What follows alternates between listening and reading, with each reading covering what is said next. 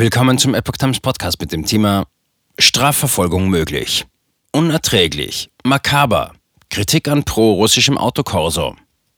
Ein Artikel von Epoch Times vom 5. April 2022. Während die brutalen Bilder aus dem ukrainischen Butcher öffentlich werden, fährt ein pro-russischer Autokorsa durch Berlin. Auch ein sogenanntes Z-Symbol wird dort gezeigt. Folgen Strafanzeigen? Innenpolitiker aus Bund und Ländern haben empört auf öffentliche Sympathiebekundungen für den russischen Angriff auf die Ukraine und Präsident Wladimir Putin reagiert. Angesichts der Gräueltaten und der Bilder der vergangenen Tage kann ich persönlich nicht begreifen, wie man für einen Kriegsverbrecher Partei ergreifen kann, sagte der nordrhein-westfälische Innenminister Herbert Reul der Rheinischen Post.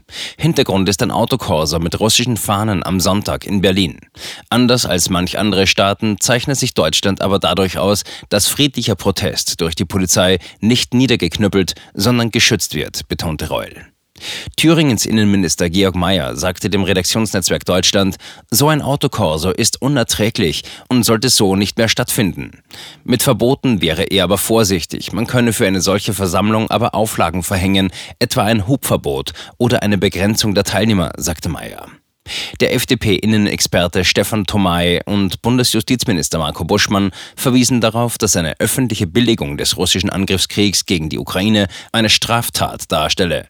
Daher sollte in jedem Fall die Möglichkeit einer Strafverfolgung geprüft werden, sagte Tomay der Rheinischen Post. Buschmann sagte dem Kölner Stadtanzeiger, Paragraf 140 des Strafgesetzbuches sehe Geldstrafen und Freiheitsstrafen von bis zu drei Jahren vor.